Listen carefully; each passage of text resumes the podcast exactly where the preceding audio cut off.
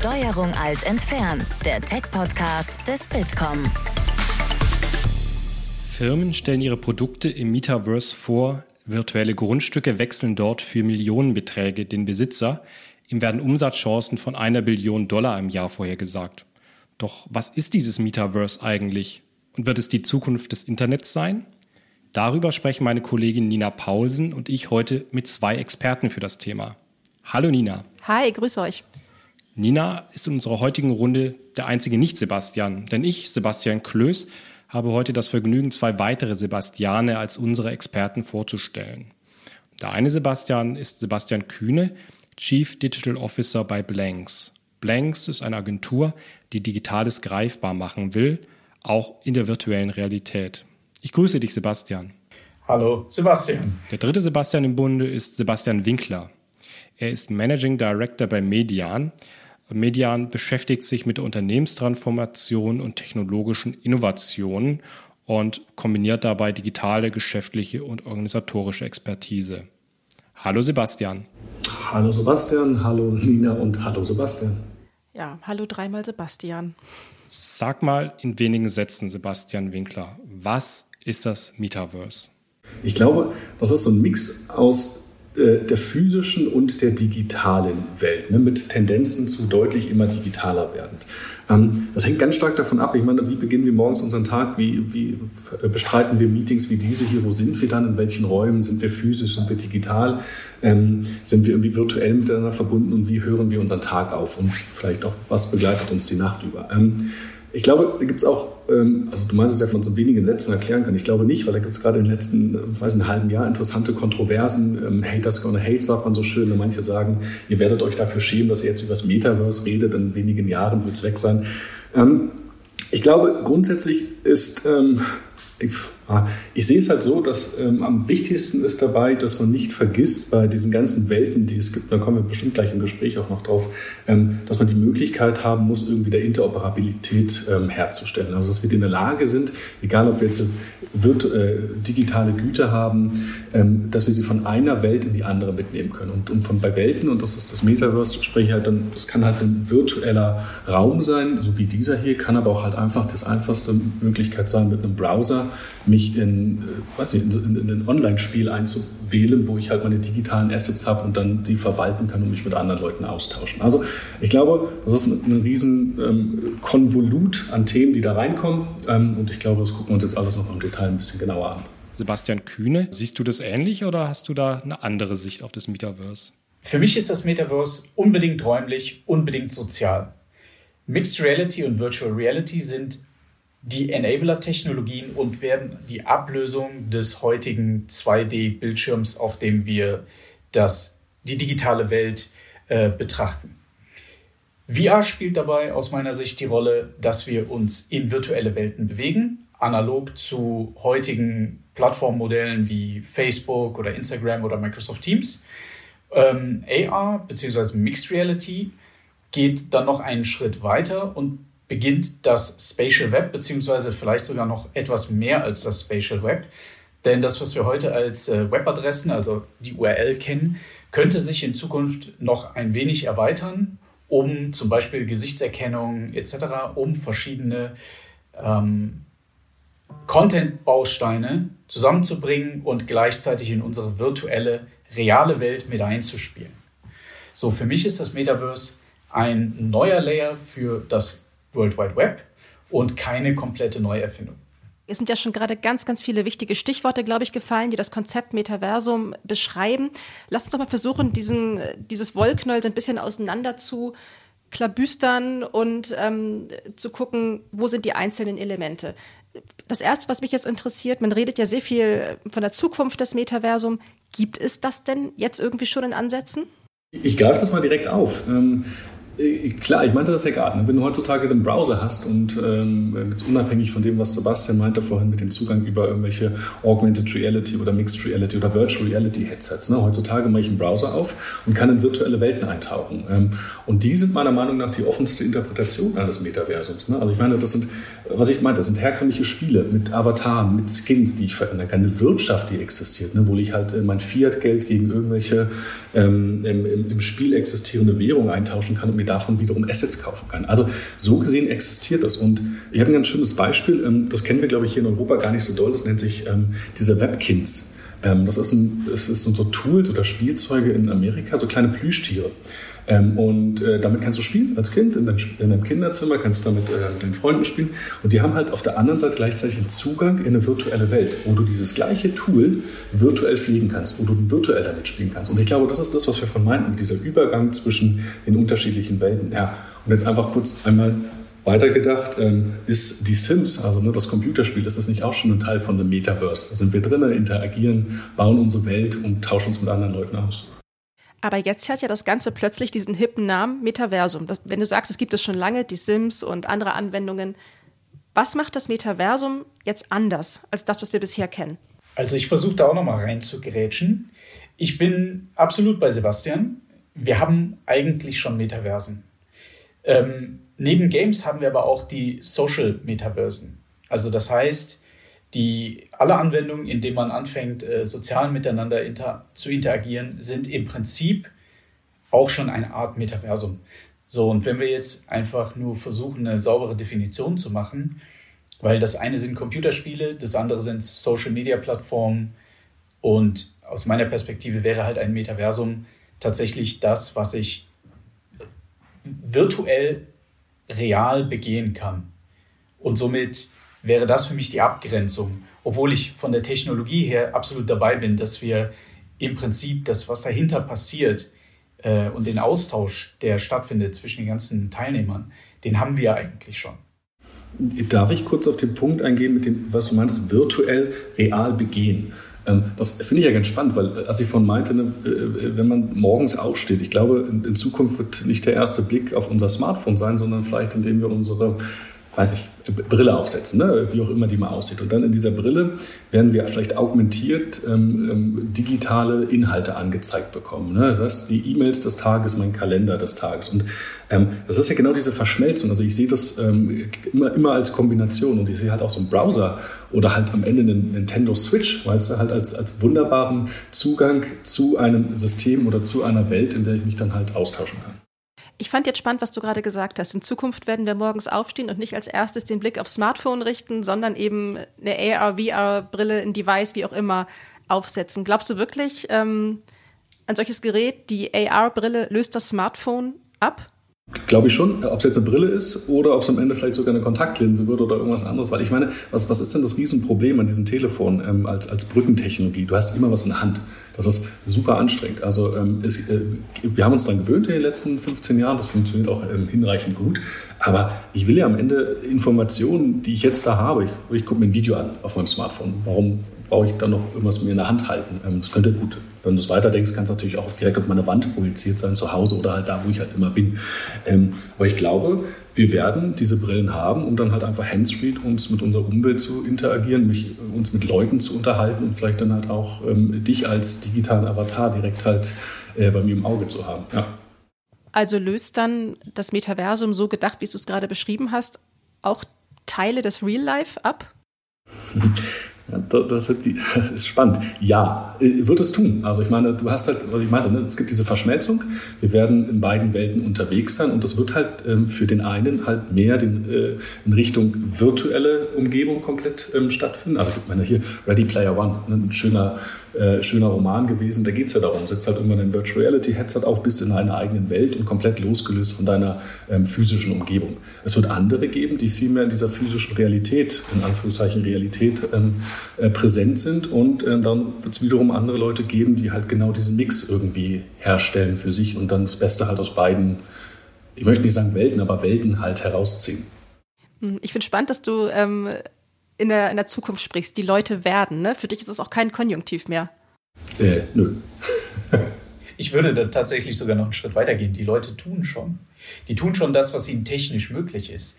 Denn äh, im Endeffekt ist es doch so, wir treffen uns über Teams, über Zoom. Was ist das? Es ist ein virtueller Raum, in dem sind wir zwar nicht plastisch wie in der Realität, aber es ist nun mal ein Raum, in dem wir uns treffen und physisch nicht beieinander sind. Das ist für mich die virtuelle, virtuelle Realität. In der Dreidimensionalität ist ja das VR-Headset. Wenn ich mir jetzt überlege, ähm, heute ist das Smartphone eigentlich eine bessere Kamera für die meisten Menschen. Es, natürlich sind da aber tausende von Apps drauf, aber wenn man sich jetzt mal überlegt, das ganze Thema Social Media oder auch Fashion, ähm, was AR nachher ermöglicht, also zum Beispiel hybride Fashion, dass du sagen kannst, ich kaufe mir heute einen weißen Pulli, aber alle Leute sehen mich mit meinem neuen Nike, Gucci, wer auch immer gerade schon heute damit rumexperimentiert, Outfit, was eben nicht mehr vielleicht nur ein Pulli ist, sondern ein, ein ganzer Content-Stream, der damit dranhängt. Aber in der virtuellen Welt? Nee, eben in der gemischten Welt. Das ist ja die Mixed Reality. Das heißt, du hast deine Brille auf und du triffst Leute und die erscheinen für dich wie das, was heute Snapchat mit Snapfiltern macht. Vielleicht daran nochmal anknüpfend, wie groß ist dann eigentlich die Rolle von der erweiterten Realität, Augmented Reality und von der virtuellen Realität für das Metaverse? Ist es eine Technologie, die das Ganze erst möglich macht oder ist das Metaverse andersrum etwas, was jetzt ja AR und VR jetzt zum breiten Massenphänomen machen wird? Also ich sag mal so, in den Beginn des Internets gab es ja auch relativ viele ähm, spezialisierte Tools, um besonders schöne Webseiten zu machen. Ich nenne dann sowas nur wie Adobe Flash. Früher hieß das noch Macromedia, was dann irgendwann mal abgelöst wurde durch HTML5. So, und dieselbe Situation haben wir heute eigentlich auch. Heute ist Flash, Unreal und Unity. Das sind die beiden äh, Engines, die sozusagen das dreidimensionale Metaverse im Prinzip anfeuern. Und das sind Game Engines. Das heißt, darauf werden genauso Computerspiele gemacht wie Business-Anwendungen. Und es wird noch eine gewisse Zeit dauern. Und dann kommt HTML, was auch immer, und wird auch diese Game Engines sozusagen obsolet machen. Und dann gibt es quasi eine Sprache, in der das Metaverse im Prinzip sprechen kann und programmiert wird. Und von daher würde ich sagen, ja, es ist eine Technologie, auf dem alles aufbaut die ist sehr, sehr identisch. Das heißt, nur der virtuelle Raum und das virtuelle Asset sind einfach 3D-Daten. Das heißt, das, was wir heute als JPEG, als Bild haben, wird morgen ein Polygon sein. Ähm, und das wird einfach durch eine Game Engine ähm, verbreitet, statt durch einen heutigen Browser. Mein Gedanke dazu ist, ähm, ich meine, wenn man sich so etwas wie, wie, Second Life vor etlichen Jahren, vor Jahrzehnten fast ähm, anguckt, ne, das ging und das war eine Art Metaverse-Zugang ähm, über den Browser. Ähm, in, in, Zukunft gibt es halt immer mehr consumergerechte ähm, äh, Augmented Mixed Reality Devices, äh, Virtual Reality Devices, die halt erschwinglich sind, die sich auch jedermann kauft. Ähm, und die sind halt einfach ein weiterer technologischer äh, Entry Point dahin. Ne? Und am Ende oder äh, vielleicht jetzt auch schon, was wir gerade hatten, und in Zukunft hängt es halt ganz stark davon dem Setting ab, in dem ich mich am Tag befinde. Was ist gerade mein Zugang in genau diese virtuelle Welt? Mal ist es mein Smartphone, mal ist es meine Brille, mal wird es meine AR-Glasses sein und vielleicht am Ende des Tages abends auf der Couch ist es halt mein VR-Headset, um dann halt nochmal mit meinen Homies zusammen sich ein NBA-Spiel anzugucken oder ein Fußballspiel ähm, zusammen mit unseren Avatar. Also ich glaube, ähm, äh, zu deiner Frage, Sebastian, vorhin. Ja, ich glaube, AR, VR Devices werden einen unheimlichen ähm, Schub nach vorne dem bringen, aber da sind wir halt gerade nochmal auf diesem, äh, auch an dem Punkt, wie weit sind wir da halt gerade im, im Consumer-Bereich. Ne? Wir haben sehr viel im, im B2B-Bereich erlebt, wo wir schon sehr stark sind ähm, mit den ganzen Geräten, aber im Consumer-Bereich tun wir uns ja unheimlich schwer. Und diese ganzen Ankündigungen von großen Brands, die halt immer wieder um ein, zwei, drei, vier, fünf Jahre verschoben werden, ähm, hat ja einen Grund. Ne, und alle warten so ein bisschen, wer macht da den richtig großen Consumer-Move, ähm, um halt mal vielleicht eine Brille für 500 Euro rauszubringen, die halt nicht direkt scheiße ist. So, ähm, das wird spannend. Du hast Second Life gerade schon angesprochen. Wird ja ganz häufig jetzt im Kontext des Metaverse genannt. Ich erinnere mich auch noch so Anfang der 2000er. Das war ja eigentlich auch schon so eine virtuelle Welt, in der ich mich ja, mit Avataren, das heißt so mit ja, 3D-virtuellen Abbildern von Menschen, von mir selber bewegen konnte. Es war auch schon eine Welt, in der ganz viele Unternehmen plötzlich Filialen eröffnet haben und es auch wirtschaftlich genutzt haben und nutzen wollten. Was unterscheidet die heutige Tendenz oder das heutige Metaverse von Second Life damals? Oder anders formuliert, warum wird das Metaverse dieses Mal nicht so eine Eintagsfliege werden? Ich fange mal direkt an. Ähm, äh, genau, kurz nochmal zu Second Life. Ich fand das ja spannend. Da gibt es ja ganz viele an, äh, Parallelen zur, zur heutigen Entwicklung. Äh, ne? Ich meine, damals, das war so um die, keine Ahnung, 2007, die hatten ähm, eine Million äh, Monthly Users, äh, Leute, die da aktiv waren. Wir hatten Brands wie Adidas, Armani, Calvin Klein, die drinne waren, die sich sozusagen da ihre äh, Flagship-Stores mit aufgebaut hatten. Wir hatten, ein Bekannter von mir hat sein Recruitment damals bei IBM im Second Life gemacht. Die haben es halt gar nicht mehr ähm, quasi physisch gemacht oder per Telefonkonferenz oder was 20, 2007 relevant war. Und ähm, da sehen wir ganz viele Parallelen zu früher. Warum ist es anders? Ähm, ist eine sehr spannende Frage. Ich habe, glaube ich, vier Punkte in, in dem Kontext. Einmal ist das, das ganze Thema Market Timing, also wie weit ist der Markt. Dann, was man, glaube ich, damals nicht gesehen hat, ist, wie sehr wird der Inhalt, der von Nutzern generierte Inhalt eigentlich geschätzt und ähm, quasi die Monetarisierung dahinter. Also wir haben früher auch schon sehr viel monetarisiert da, aber nicht verglichen mit den Zahlen, die gerade heute stattfinden. Also dass Leute da in Roblox generieren an, an Millionenbeträgen, äh, wie viele Entwicklerinnen da sind, das ist halt ein riesengroßer Unterschied. Ähm, Dritter Punkt ist, die Technologie hat sich einfach rasant weiterentwickelt. Einmal dieses Thema, was wir hatten, unsere Headsets, also die, die Zugangsgeräte sind anders, sind besser geworden. Dann gibt es das Thema Blockchain, müssen wir jetzt hier nicht detailliert drauf eingehen. Ähm, und, und Thema NFTs kommen wir vielleicht gleich auch noch dazu. Und mein wichtigster Punkt ist, äh, den ich sehe, ist halt, da gibt es eine Generation und das ist das Beispiel von diesen Webkinds, ähm, was ich gebracht habe. Ähm, die wachsen einfach damit auf. Also für die ist es das Normalste der Welt. Also meine, meine beiden Töchter, ähm, die werden nicht mehr mit einer Maus umgehen können, aber die werden mit den Interfaces reden, die werden ähm, sich irgendwelche, die setzen sich jetzt schon VR-Headsets auf und ähm, interagieren in dieser Welt. Und da haben wir eine Generation, die nachkommt, ähm, die äh, behaupte ich, 2007 so nicht war, weil es halt auf einmal halt gab es dieses System und da waren halt verschiedene Leute drin und jetzt gibt es eine Generation, die es einfach nur noch so kennt. Und deshalb glaube ich, ähm, sind wir an einem Punkt, ähm, wo 2007 versus 2022 halt, äh, jetzt geht es nur noch steil nach oben. Ich finde es einen ganz spannenden Punkt, was du gerade gesagt hast. Ne? Es ist eine andere Generation. Mir ist gerade so klar geworden, während du gesprochen hast, dass es für ältere Menschen, und damit meine ich jetzt gar nicht Senioren oder so, sondern auch einfach die Menschen aus meiner Generation, dass es eine ganz schöne Umstellung erfordert, weil wir eben mit dem Internet ganz anders sozialisiert sind.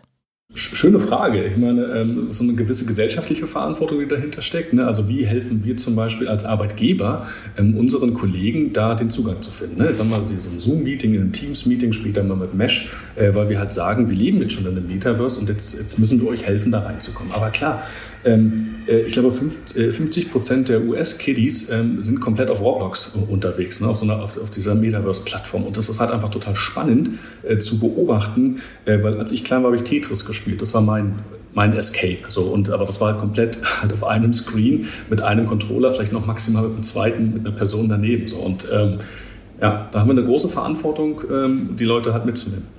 Die Leute mitnehmen ist vielleicht nochmal eine ganz gute Überleitung auch ähm, zu einer anderen Frage, die ich noch habe. Lass uns noch mal kurz ein ganz bisschen Volkshochschule machen.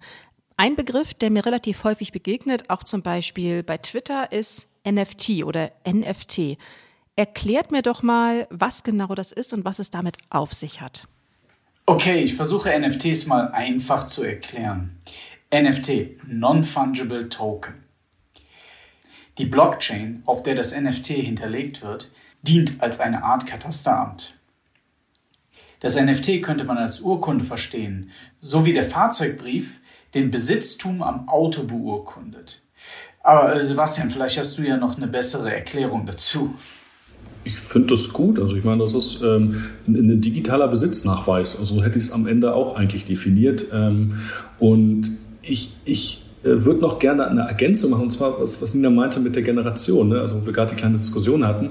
Ähm, das finde ich ja so spannend, weil wenn du dir mal anguckst, womit sich vielleicht unsere Generation, also ich will uns jetzt nicht über einen Kamm scheren, aber halt identifiziert sind sie am Ende, ähm, ihr seht es jetzt nicht im Podcast, aber halt im Video, bei mir hängt ein Bild an der Wand. Das ist ein physisches Bild. Ähm, das habe ich irgendwann mal von einem Künstler gekriegt und ich identifiziere mich halt irgendwie damit. Das macht einen Teil von mir halt aus. Ähm, in der digitalen Welt sind es halt deine digitalen Assets. Ähm, und die musst du halt irgendwie nachweisen, und ich mache jetzt ganz bewusst so ein Airquote, äh, nachweisen, dass sie dir halt gehören. Ähm, und das ist, glaube ich, eine ganz gute ähm, Analogie. Was ist eigentlich ein NFT? Wofür wird er gebraucht? Und dann kann ich halt quasi mein digitales Bild ähm, von einer Entität, vielleicht von einem Metaversum ins andere mitnehmen, aber es ist halt immer noch das gleiche digitale Asset, mit dem ich halt, wie vorhin Sebastian meinte, mein Pulli, ähm, der halt vielleicht als Medienstream halt fungiert, halt aber in verschiedenen Welten und das ist aber meiner und über den drücke ich mich halt aus. Du hast jetzt gerade als Beispiel den Pulli genannt oder das Bild, was bei dir im Zimmer hängt. Man liest ja gerade auch davon, dass ähm, in den Teilen des Metaversums, die es bereits gibt, schon Dinge für richtig viel Geld den Besitzer wechseln. Sag mal so ein paar Sachen. Was kaufen die Leute denn gerade? Puh, du kannst, also ich glaube, alles, diese bekannte Regel, alles, was du dir vorstellen kannst, kannst du dir kaufen. Ähm, fangen wir an von deinem virtuellen Stück Land, was du dir kaufen kannst im Metaversum. Sei es ähm, die Straße, in der du wirklich physisch wohnst und du kaufst sie halt nach, in, ich glaube, in Decentraland, die machen genau dieses Modell. Über, du kaufst dir deine virtuelles neues Basecap, was du deinem Avatar aufsetzt über du kaufst dir virtuelle Kunst, das du dir an die Wand hängst, bis hin zu einem virtuellen Hoverboard, mit dem du rumfliegst in deinem Metaverse, bis hin zu irgendwelchen Autos, I don't know. das ist halt wirklich, was du dir halt vorstellen kannst. Das ist halt das Schöne. Also alles, was, ich glaube, Sebastian meint das ja vorne, alles, was am Ende irgendwie in Polygonen äh, darstellbar ist, also als 3D-Objekte irgendwie, ja, das ist kaufbar, ist handelbar, ist tauschbar und was geht dann da gerade so über den virtuellen Ladentisch, so geldmäßig? Was zahlen die Leute jetzt für einen Pulli oder ein Hoverboard? Welche Summen werden da gerade so aufgerufen?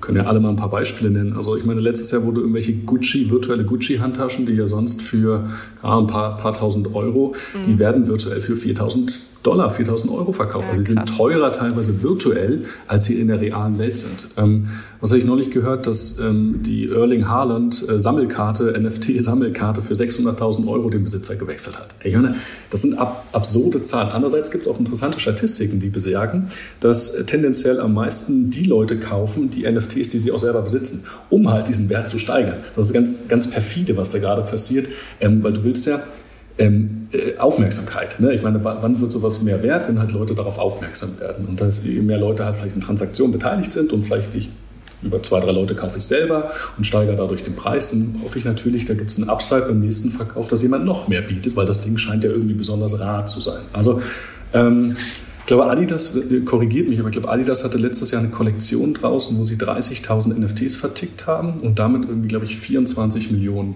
Euro oder Dollar gemacht haben. Also, und auch binnen weniger Stunden war das ausverkauft. Also es ist einfach so, da werden gerade, da sind Werte unterwegs, ist, ist interessant, ist phänomenal. Ja, Wahnsinn. Ich bleibe vielleicht mal bei der Gucci-Handtasche. Ich finde es ein super Beispiel. Ähm, Gerade Gucci-Handtaschen sind ja dafür bekannt, dass sie auch gefälscht werden. Ähm, sowas stelle ich mir im digitalen Raum doch viel leichter vor. Im Prinzip bei der Gucci-Handtasche muss es noch jemand geben, der das Ganze nachmacht. Die Qualität ist wahrscheinlich dann nicht so wie beim Original. Wenn ich das dann wirklich mit Copy und Paste einfach kopieren kann, dann warum kaufe ich mir das dann als NFT? Und vor allem, wenn ich dann das Original in der realen Welt gekauft habe, kann ich es überall hin mitnehmen. Wie sieht es dann im Metaverse aus? Muss ich es dann für jede Plattform, für jeden Bereich nochmal kaufen oder wird es wirklich so sein, ich kann dann meine virtuell gekaufte Gucci-Handtasche immer mit mir tragen? Super Frage. Es sind ja zwei Teile. Das eine ist, nö, kannst du nicht. Also alle, die halt ihre Wallet-Garden-Systeme haben, die abgeschlossen sind, da wirst du die Tasche halt in deren Metaverse kaufen und dann ist sie halt da drin. Äh, wenn man jetzt grundsätzlich sich mal Gedanken macht über das Thema so Blockchain, ne, das ist halt vielleicht eine dezentrale Excel-Tabelle und da sind halt ist drin gespeichert, dass Sebastian Klöß hat sich jetzt eine Gucci-Handtasche gekauft, dann könnte man ja auch, ähm, oder zumindest halt einen Token, ähm, dann könnte man ja sagen, ah Moment, wenn das öffentlich verfügbar ist, dann bin ich ja grundsätzlich in der Lage, das einmal in dem Metaverse 1 anzuzeigen, in dem vielleicht von Apple, in dem von Meta, in dem von Sebastian Kühne, so, ähm, weil die Entität ist ja irgendwo ähm, öffentlich verfügbar. Haben sie natürlich alle kein Interesse, weil sie sich natürlich ähm, bei dir im, äh, in, in, ihrem Wallet Garden halt haben würden. Und zu deiner zweiten Frage, ich glaube, Twitter hat doch jetzt angefangen, äh, Profilbilder, also NFT-Profilbilder anzuzeigen. Ähm, das heißt, Sie sorgen ja dafür, zu gucken, ähm, wo, wie authentisch ist das, also von welcher Quelle kommt es. Also ist es sozusagen, ähm, wie sagt man, legit oder halt ist es halt ein Fake. Ähm, es gibt Webseiten, glaube ich, NFT, bei NFT Replica oder so, ähm, schicke ich vielleicht äh, euch mal danach. Äh, da kaufst du halt einfach so ein, so ein äh, kannst äh, NFTs halt klauen im Sinne von einfach kopieren, so wie wir es jetzt gerade im Verständnis haben, eine Rechtsklick Save S und dann hast du halt eine Kopie ähm, und kannst dir selber deine Galerie hinzufügen. Das heißt, ich glaube, in Zukunft wird immer viel mehr darauf geachtet, wie authentisch ist es, von welcher Quelle kommt es und darauf legen sie dann sehr viel Wert. Und dann hast du wiederum dein NFT, was dich in der digitalen Welt auszeichnet. Und du kannst sagen, hier, ich bin Sebastian Klöß, habe diese Gucci-Handtasche gekauft. Twitter hat es verifiziert, dass es wirklich diese eine ist und nur diese eine, die ist nicht gefälscht. Und ich kann sie jetzt hier in meinem Avatar anzeigen ähm, und mich darüber halt ausdrücken. Du hast gerade schon angesprochen, die verschiedenen Plattformen, von Plattform zu Plattform. Das heißt, ihr glaubt nicht, dass so diese ursprüngliche Idee des Metaversums, diese alles überfassende, alles verbindende Welt existieren wird, sondern glaubt, es gibt verschiedene Plattformen, auf denen wir uns erstmal bewegen werden. Also, um, ich glaube, wir haben da auch mehrere Layer im Endeffekt. Das heißt, wenn wir jetzt zum Beispiel über eine virtuelle Gucci-Handtasche sprechen, äh, sprechen wir darüber, wie wir heute über ein JPEG sprechen. Das heißt, wir haben ein Dateiformat. Das Dateiformat lässt sich natürlich, solange der Anbieter das Dateiformat unterstützt, ähm, auch mitnehmen von Plattform zu Plattform. Das NFT, andere Baustelle, lässt sich jetzt vielleicht noch nicht mitnehmen, wäre vielleicht in Zukunft aber auch möglich. Ähm, das heißt, passive Objekte, würde ich sagen, geht die Interoperabilität heute schon. Bei interaktiven Sachen wird die ganze Sache natürlich weitaus schwieriger. Also das heißt, wenn es jetzt zum Beispiel darum geht, dass ich ähm, komplexen Content von A nach B nehme oder komplexere Assets, die zum Beispiel auf irgendwas reagieren, wenn ich es auf, auf meine Bewegung oder sowas. Das bedeutet ja dann, dass nachher die Plattform, die sich das ausgedacht hat, auch eine Technologie dahinter gesetzt hat. Und diese Technologie muss nicht zwingend auf einer anderen Plattform wieder verfügbar sein. Jetzt könnte man natürlich überlegen, könnte die Zukunft vielleicht auch so aussehen, dass ich nicht eine Plattform zu einer Zeit besuche, sondern 20 zur gleichen Zeit. So, dann hätte man eine virtuelle Interoperabilität, ohne dass die Plattformen sich wirklich öffnen müssen. Also um da nochmal das Beispiel mit der virtuellen Fashion zu, äh, heranzuziehen, ist, wenn man jetzt sich vorstellt, man geht mit einer, einer AR-Brille durch die Stadt. So, und jetzt hat jemand zum Beispiel ein Nike-Shirt an, das virtuell ist. Jetzt kann der Provider ja Nike sein. Die Schuhe kommen jetzt von Adidas. Jetzt kann der Provider ja auch Adidas sein. Beides könnte natürlich aber auch von einem Anbieter kommen. So. Und ich versuche das immer so einfach wie möglich darzustellen, dass man sagen muss, heute kannst du ja auch auf 20 Plattformen gleichzeitig sein. Du machst einfach einen zweiten Browser-Tab auf. Du guckst sie dir nur nicht gleichzeitig an und sie spielen nicht gleichzeitig. Aber das ist eine mögliche Interoperabilität, des Metaversums, die keine Interoperabilität erfordert. Mhm. Ich finde das ein gutes Beispiel. Ähm, er hat das so noch gar nicht gesehen. Mit zwei Browser-Tabs sind deine zwei Zugänge zu unterschiedlichen Welten. Ähm, vielleicht ist es auch gut mit dieser Analogie, die ich vielleicht vorhin hatte. Ich meine, vielleicht sind unsere, wenn wir die acht Stunden auf Arbeit sind, ähm, ist dann unser Metaverse in dem Kontext vielleicht Microsoft Mesh, weil wir halt eh immer Teams-Meetings machen mit unseren Avataren. Ne? Dann haben wir sozusagen dieses Browser-Tab offen. Aber halt auf dem Weg zur Arbeit haben wir vielleicht ein anderes Tab offen, sind in einer ganz anderen ähm, äh, Welt von einem anderen Anbieter. Und ähm, deshalb nochmal, Sebastian, zu deiner Frage vorhin, wird es offene Welten geben? Ich bin skeptisch. Ich glaube, dass gerade die großen Player versuchen, ihre eigenen Ökosysteme zu machen, weil ich meine, das kannst du halt am Ende monetarisieren. Also wenn je offener es wird, umso schwieriger wird es. Ich meine, klar, dann kannst du dir dann halt sowas wie Transportgebühren bezahlen lassen, wenn du deine Assets von einem zum anderen ähm, ähm, transferieren möchtest. Aber ich glaube, je geschlossener so ein System ist, umso besser kannst du halt die Nutzer dahin bringen, ähm, sich vielleicht das anzugucken, was du halt möchtest. Ne? Wie das Beispiel mit äh, Werbung. Und dann setzt demnächst mal ein Apple Glass auf, lauf auf die Straße und dann sind halt alle Autos blaue Golf, so, weil sie halt möchten, dass ich, Sebastian Winkler, jetzt morgen einen blauen E-Golf kaufe. Also, also ne, ähm, das, das wird es so in, einer offenen Welt tendenziell eher nicht haben und ähm, deshalb glaube ich nicht daran, dass sie offen wird. Ich glaube eher wie diese schöne Analogie mit dem, wir haben verschiedene Browser-Tabs in Zukunft offen und sind immer da unterwegs, was wir gerade brauchen. Vielleicht werfen wir generell mal einen Blick in die ja, nähere oder fernere Zukunft. Was glaubt ihr, welche Rolle wird das Metaverse in zwei, drei Jahren spielen? Wo werden wir dann stehen? Also ich denke, das eine Thema wird sein, die ganze Hardware-Thematik ist fashionable. Also das, was heute ein Apple EarPod ist, den jeder im Ohr hat, ist dann morgen die VR-Brille, weil man sie nicht kauft, weil es VR ist oder AR ist, sondern weil sie einfach ein Fashion-Produkt ist. So, das glaube ich ist ein, eine Komponente, die relativ schnell passieren wird so in den nächsten ein, zwei Jahren. Dann glaube ich auch, dass die ganzen Metaversen oder die ganzen Softwarepakete, die sich gerade damit beschäftigen, ob das jetzt Microsoft Mesh ist, äh, unsere, unser Produkt Raum oder ähm, Spatial, ähm, die werden natürlich auch alle ausgewachsene Produkte werden und dann auch in eine dreidimensionale Arbeitsweise übergehen.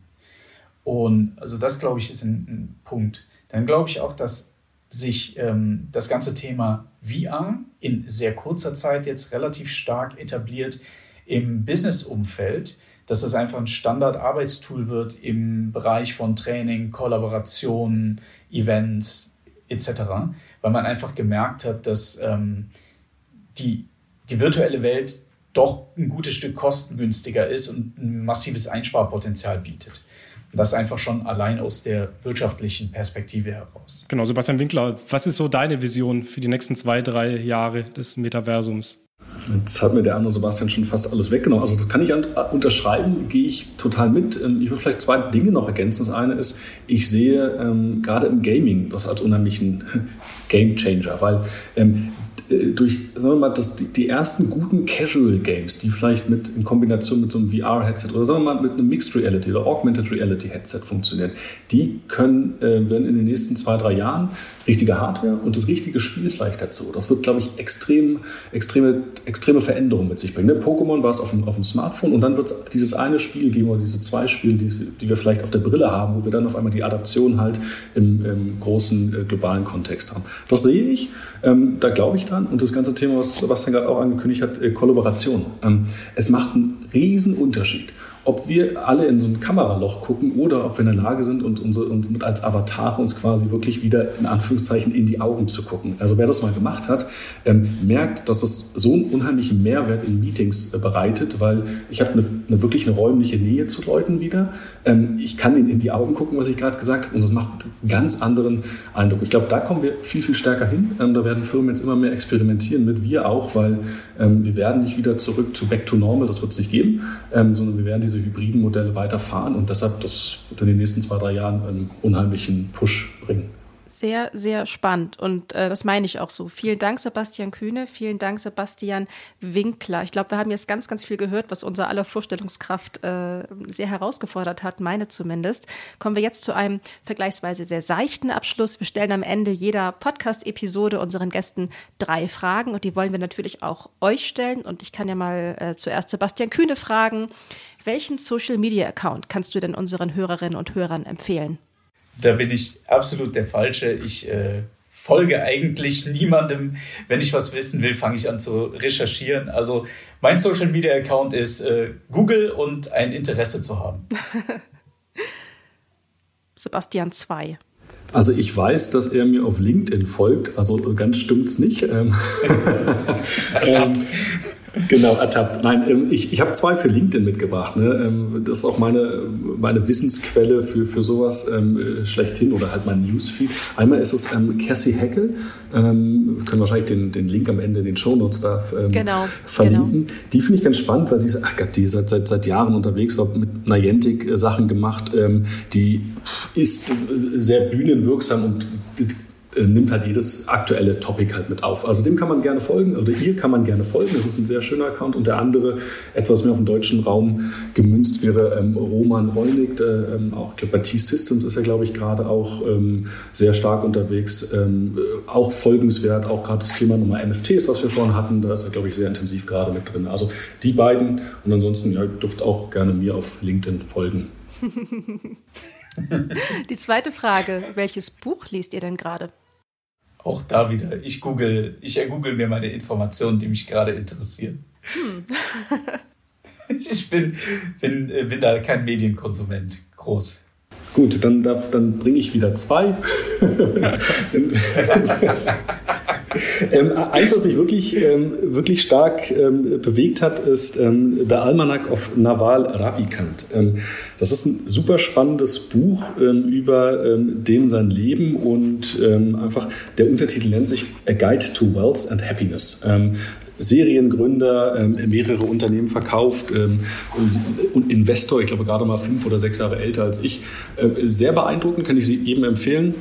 Und das Vor äh, Vorwort ist von Tim Ferriss, ähm, vielleicht auch dem einen oder anderen bekannt. Und das andere Buch, was ich mitgebracht habe, ähm, als Empfehlung, das geht so ein bisschen mehr in so eine gesellschaftskritische Richtung, ähm, nennt sich Wem gehört die Zukunft? Ähm, du bist nicht der Kunde der Internetkonzerne, äh, du bist ihr Produkt.